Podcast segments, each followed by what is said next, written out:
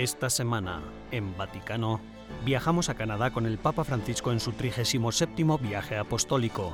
Conocemos la increíble labor que la Iglesia está realizando en Sudán del Sur, prestando ayuda a los fieles y a todos los necesitados. Nos sentamos con el profesor Jesús Miñambres para conocer de cerca las nuevas políticas de inversión financiera que promulgará la Santa Sede y descubrimos qué hace que el arte sea sagrado visitando la Escuela de Arte Sacro de Florencia. Todo esto y mucho más, ahora en Vaticano.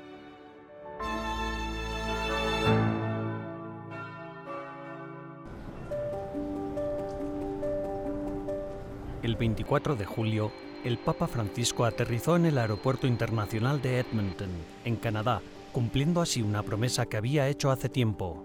Él mismo describió esta visita como una peregrinación penitencial que iba a ser enteramente bajo el signo de la reconciliación. El Papa Juan Pablo II ya había visitado Canadá en varias ocasiones, en 1984 aterrizó en Quebec y recorrió el país durante 12 días. En el proceso, también se reunió con representantes de los pueblos indígenas. En sus discursos, Juan Pablo II condenó la opresión física, cultural y religiosa a la que habían sido sometidos los pueblos indígenas en el pasado.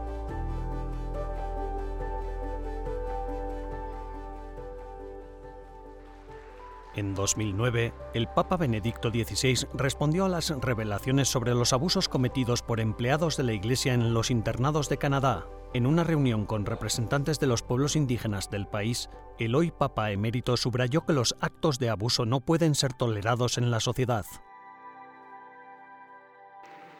Seguo con dolore le notizie che giungono dal Canada. En mayo de 2021, la noticia de que se habían descubierto tumbas sin nombre de niños enterrados en los terrenos de antiguos hogares católicos causó un gran revuelo. En junio, durante el rezo del Ángelus en la Plaza de San Pedro, el Papa Francisco dijo que estaba triste por las noticias que llegaban desde Canadá sobre el espantoso descubrimiento de los restos mortales de 215 niños. Auspico che gli incontri di questi giorni el Santo Padre acabó por reunirse con representantes de los pueblos indígenas manteniendo dos conversaciones de una hora en el Vaticano a finales de marzo de 2022. Las reuniones formaban parte de una visita de una semana de duración que los líderes indígenas canadienses realizaron al Vaticano, inicialmente prevista para 2020 pero que tuvo que ser pospuesta. El 25 de junio llegó el momento. Al inicio de su viaje apostólico por Canadá, el Papa Francisco se reunió con representantes de los pueblos indígenas del país. En el encuentro con los representantes de las primeras naciones, Metis e Inuit, el Santo Padre pidió explícitamente perdón por el sufrimiento causado por los miembros de la Iglesia. Me encuentro entre ustedes porque el primer paso de esta peregrinación penitencial es el de renovar mi pedido de perdón y decirles de todo corazón que estoy profundamente dolido. Pido perdón por la manera en la que lamentablemente muchos cristianos adoptaron la mentalidad colonialista de las potencias que oprimieron a los pueblos indígenas. Estoy dolido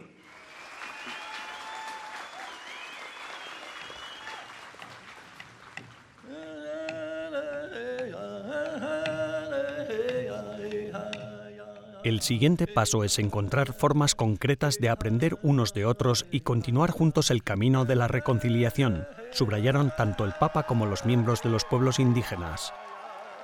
Se espera que ya esta misma peregrinación penitencial del Papa Francisco a Canadá sea uno más de esos pasos adelante en este camino.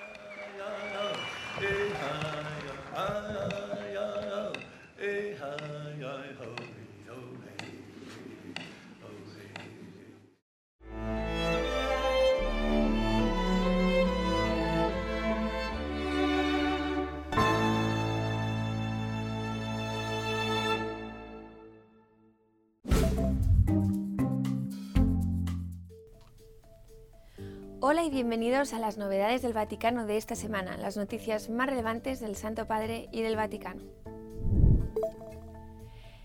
El pasado domingo, a bordo de su vuelo a Canadá, el Papa Francisco se refirió a la Jornada Mundial de los Abuelos y Ancianos. El Santo Padre instó a los jóvenes a mantener el contacto con sus abuelos, comparando esta práctica con un árbol que toma fuerza de las raíces para acabar dando flores y frutos. El Papa dijo que los ancianos pueden ayudar mucho en el futuro simplemente compartiendo su experiencia de vida. Italia se enfrenta a decisiones cruciales para la vida del país. En un telegrama dirigido al presidente italiano Sergio Mattarella, el Papa Francisco felicitó por su cumpleaños al presidente y también le agradeció su dedicado servicio en medio de no pocas dificultades. Este escrito del Papa fue enviado días después de la dimisión del primer ministro de Italia, Mario Draghi. El pontífice escribió, en esta particular coyuntura marcada por no pocas dificultades y opciones cruciales para la vida del país, usted sigue aportando una contribución fundamental e indispensable con su elegante liderazgo y ejemplar dedicación. En un nuevo motu propio, conocido como Ad Carisma Tuendum, para custodiar el carisma, el Papa Francisco ha modificado la supervisión del Opus Dei. También ha decretado que su líder, el prelado, ya no podrá ser un obispo. El pontífice escribió que este decreto pretende reforzar la convicción de que para la protección del don particular del espíritu es necesaria una forma de gobierno basada más en el carisma que en la autoridad jerárquica. La Iglesia debe hacer más por los supervivientes de abusos sexuales según el Vaticano. El padre Andrew Small afirma que la Iglesia debe hacer más por los afectados por los abusos sexuales, sin importar las condiciones locales, incluso cuando la Iglesia pueda verse salpicada por estos escándalos. El padre Small es el secretario interino de la Comisión Pontificia para la Salvaguarda de los Menores. El sacerdote inglés declaró que como defensora de los pobres y los marginados en muchos otros ámbitos de la sociedad, la Iglesia no solo debe presionar para que haya sistemas legales justos, sino que debe predicar con el ejemplo. La vía sinodal de Alemania supone una amenaza para la unidad de la Iglesia. El Vaticano ha emitido una nueva advertencia alertando de la posibilidad de un nuevo cisma en Alemania relacionado con la vía sinodal. La vía sinodal alemana no tiene el poder de obligar a los obispos y a los fieles a adoptar nuevas formas de gobierno ni nuevas orientaciones doctrinales y morales, escribió el Vaticano en un comunicado oficial publicado en italiano y alemán el pasado jueves. La Santa Sede declaró que le parecía necesario aclarar esto para salvaguardar la libertad del pueblo de Dios y el ejercicio del ministerio episcopal. Gracias por acompañarnos durante las novedades del Vaticano de esta semana. Les ha informado Almudena Martínez Bordiuta Guada para EWTN Vaticano.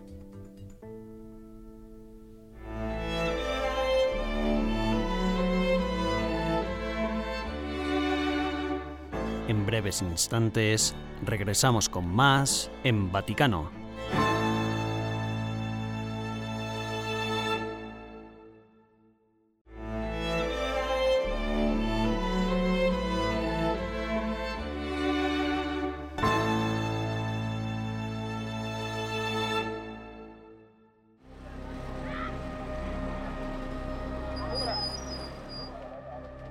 Sudán del Sur es el país más joven del mundo, ya que se independizó en 2011. Una economía en declive, familias rotas, hambre y pobreza. Todo ello ha llevado a estos niños a trabajar o a vivir en la calle. Hay alrededor de 3.000 niños que viven en la calle, y ese número va en aumento cada día que pasa. Muchos de ellos están bebidos o drogados, y las peleas son habituales. Un grupo de sacerdotes y religiosas intenta rescatar a estos niños de la calle y llevarlos a orfanatos como este, situado en las afueras de la ciudad. Esto es la casa de Santa Clara. Las condiciones en el interior son bastante lamentables, pero la mayoría de estos niños proceden de la calle, por lo que la situación aquí es mucho mejor que la de su lugar de origen. Esta habitación de aquí se supone que es un almacén, pero como no tenemos suficientes habitaciones, una de las madres duerme aquí con su bebé. La fundadora de este orfanato, mamá Betty, nos enseña el lugar. Aquí, en esta cama, duermen tres niños. Está sudando. Sí, es que tenemos un problema con la electricidad. La electricidad es difícil de conseguir en Sudán del Sur. El orfanato lleva seis semanas sin electricidad y no puede permitirse reparar las baterías de sus paneles solares. En esta duermen cuatro o cinco niños y también una madre que suele dormir con ellos. Y además otros duermen en el suelo.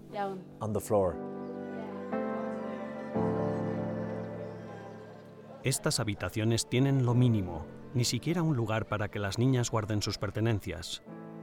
Lo hacen lo mejor que pueden con lo poco que tienen. Esta es para las niñas mayores. Esa debe ser su ropa. Sí, así las protegemos del polvo. Lo más importante para mí ahora es la alimentación y quizás la medicación. Deben de tener sus prioridades. En el piso de arriba, en una habitación en la que duermen siete chicos, conocimos a Clement, de 17 años, que compartió con nosotros su experiencia de vivir en la calle. Por la noche es muy peligroso, hay muchos delincuentes que me rodean por la noche y si te encuentran te matan. Los padres de Clement murieron cuando él era joven, por lo que se vio obligado a valerse por sí mismo. Cuando estábamos en la calle no había nadie que se preocupara por nosotros, pero cuando mamá nos trajo aquí todo se arregló. La vida ahora está bien, incluso estamos estudiando, todo va bien, podemos comer y hacer de todo. ¿Eres feliz aquí? Sí, gracias a Dios. Mamá Betty hace todo lo posible para ayudar a estos niños, pero llegar a fin de mes con pocos recursos y sin ayuda del gobierno es siempre una lucha. No me dan dinero porque dicen que ellos tampoco tienen dinero. Ellos a veces trabajan durante tres o cuatro meses sin cobrar. ¿Cómo se encuentran los niños? ¿Están traumatizados? Están traumatizados y necesitan asesoramiento. Ya ves, la hermana está ayudando mucho. Les pone música y el baile al menos los libera. A pesar de tener tan poco y de que las condiciones son desalentadoras, y eso sin considerar lo que sucede aquí durante la temporada de lluvias, mamá Betty y las hermanas tratan de hacer todo lo posible para mantener alto el ánimo de los niños. Puedo escucharlos, pero lo más importante es estar presente. Simplemente mostrarles que valen algo y que tienen valor. Se les quiere, se les valora y son únicos. Es complicado para ellos escuchar ese mensaje sobre el valor que cada uno de ellos tiene para Dios y a su vez miran a su alrededor y piensan que por qué entonces están viviendo así o padecen tanto dolor y lucha y tantas dificultades.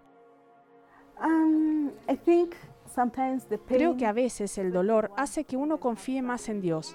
Cuando sabes que hay momentos en los que no tienes nada, pero que alguien pudo intervenir o ofrecerte una comida, aunque sea una sola comida, y si entonces le hablas a esa persona de Dios, ve a Dios a través de ti. Una persona que apareció y que fue capaz de escucharla y hacer algo con su situación. Así que diría que el sufrimiento genera más fe que desánimo. Mi esperanza es que atiendan a la escuela tanto como sea posible y aunque no puedan alcanzar trabajos bien considerados, que al menos tengan una habilidad gracias a las que puedan salir adelante. Y por muy sombría que sea la realidad, en este orfanato no faltan los sueños. ¿Qué quieres para el futuro? ¿Qué te gustaría hacer en el futuro? Quisiera ser médico. Un médico, vaya. ¿Por qué quieres ser médico? Quiero ser médico porque un médico es alguien que trabaja para toda la gente. Hay mucha gente aquí en Sudán del Sur. La situación es dura y mucha gente está muriendo. No hay muchos médicos aquí, así que quiero ser médico para poder salvar a mi nación. Quieres ayudar a tu gente. Incluso cuando las cosas están tan mal, Dios nos hará salir adelante de alguna manera. Él nos hará salir adelante. Yo creo en la providencia de Dios.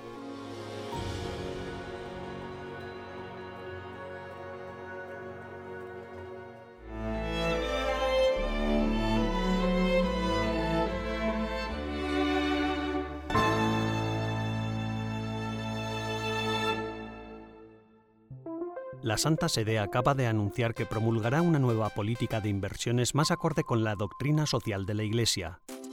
Esta nueva política para las inversiones financieras del Estado Vaticano y de la Santa Sede entrará en vigor el 1 de septiembre. Las directrices dicen que las inversiones deben tener como objetivo contribuir a un mundo más justo y sostenible. Don Jesús, ¿podría explicarme en qué Para entender mejor lo que sucede en la Santa Sede, Almudena Martínez Bordiuta Boada, de la oficina de EWTN Vaticano, habló con el profesor Jesús Miñambres, especializado en Derecho de Propiedad Canónica, que enseña en la Universidad Pontificia de la Santa Cruz. Y cuando hablamos de inversiones, ¿a qué nos referimos exactamente? ¿Quién hace estas inversiones? ¿Con qué objetivo? Pues como la curia no produce coches o, o lo que sea, no produce bienes, no vende nada y gasta, entonces necesita financiarse. Hay muchas contribuciones por parte pues, de las iglesias particulares, de los simples fieles, y hay un patrimonio que se gestiona para que rinda algo y con eso se afrontan los gastos de la curia. En ese patrimonio hay bienes inmuebles, que son más famosos, digamos, del APSA o de la propaganda FIDE, y otros bienes que son muebles, que son los que ahora van más de moda, por así decir, y que eh, rinden probablemente más que los inmuebles y que hay que gestionarlos. Pues dinero que se tiene que colocar en un fondo de inversiones o hacer un, un endowment, como se llama, en fin, cosas técnicas financieras que ayudan a sacar provecho del patrimonio que tiene la Santa Sede. ¿Y cómo se van a administrar estas, estas inversiones? ¿Quién va a ser el encargado, por así decirlo? Esto más, es más complicado, pero parece ser, o sea, por lo, eh, por lo que yo he entendido, se abre una cuenta en el IOR, que gestionará el APSA. IOR es el Instituto de Obras de Religión, el APSA es la Administración del Patrimonio de la Sede Apostólica. Eh, entonces el IOR es un instituto que nace sobre todo para que eh, los fondos puedan estar presentes en diversas partes del mundo con facilidad y rapidez y por lo tanto hace un poco de intermediación financiera porque tiene dinero a disposición. Eh, el APSA es el que administra el patrimonio de la sede apostólica, como dice su nombre. Entonces el APSA ahora ha creado en el IOR una cuenta en la que irán eh, los bienes que se quieran invertir de las distintas administraciones de la Santa Sede y esa cuenta la gestionarán ellos con la supervisión, pues ellos, o sea, el APSA, con la supervisión del Comité para las Inversiones que fue creado con la Predicate Evangelium, entró que entró en vigor el 5 de junio, los primeros nombramientos son del 7 de junio y ahora salen estas políticas que es un, es un documento de política, no políticas, eh, de inversiones que ellos controlarán de algún modo. ¿Y este nuevo reglamento entrará en vigor el 1 de septiembre y estará unos años de prueba bajo estudio o cómo lo van a hacer?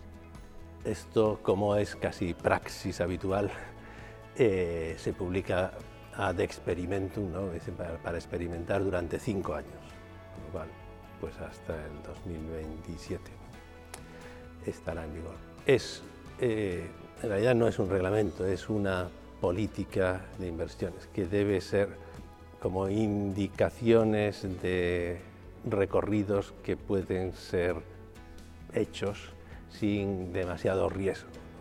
Entonces, porque en las inversiones hay todo un mundo de mucho riesgo y, y en el que es muy fácil hacer injusticias. Entonces, para evitar esto, se hace una política que sea más o menos unívoca y que pueda ser controlada por este comité de inversiones. Y según su opinión, ¿por qué cree que el Papa Francisco ha tomado esta decisión ahora? ¿Por qué era importante hacer estos cambios? El año pasado salió una norma con la que la Secretaría de Estado dejaba de gestionar personal, digamos, en propio eh, algunos bienes y los pasaba al APSA. Y ahí ya se veía que las inversiones que había hecho, que habían hecho independientemente, digamos, el APSA por un lado, la Secretaría de Estado por otro, eh, la propaganda FIDE por otro y otras administraciones por otros lados, que a lo mejor era bueno que se unificasen, al menos con los, como criterios, ¿no? quizá no como gestión, pero sí como criterio de inversión. Y por eso en la Predicate Evangelium, que es la ley sobre la curia que salió este año, en marzo, se inventó, aparece un nuevo organismo económico que se llama Comité para las Inversiones. muchísimas gracias, don Jesús. Muchos de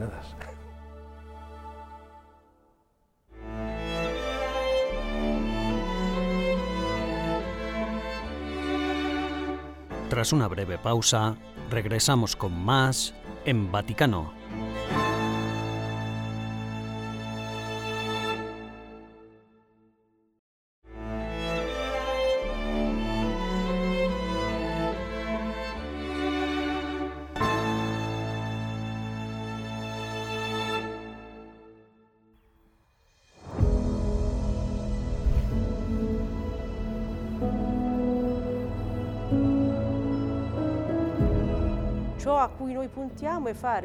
Queremos conseguir que en esta escuela converjan todas las profesiones que tienen que ver con lo sagrado. La Escuela de Arte Sacro de Florencia es una escuela internacional que enseña todo sobre la artesanía de las artes sacras bajo el lema Tradición e Innovación. A lo largo de la historia de la Iglesia, Florencia ha sido una reserva de talento artístico y cultura. Muchos de los más grandes artistas procedían de Florencia, aunque más tarde se trasladaran a Roma para trabajar bajo las órdenes de los papas y llenar el Vaticano con gran parte de las obras de arte que hoy en día disfrutamos.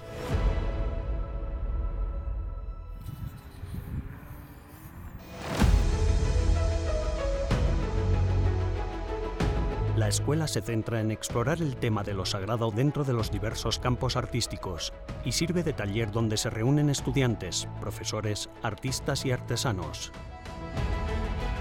Esta escuela nace 10 años. Esta escuela se fundó hace 10 años y aún está en plena evolución. Se está convirtiendo en una fundación para el arte sacro contemporáneo. Es una escuela que combina innovación y tradición. Se basa en tres talleres, uno dedicado a la pintura, otro a la escultura, otro a la orfebrería y acaba de llegar uno nuevo dedicado a la pintura coreográfica. Hay cursos teóricos muy bien fundamentados en teología y liturgia para comprender el mundo de lo sagrado y luego mucha práctica para convertirse en verdaderos artistas en la materia. práctica para diventare artisti.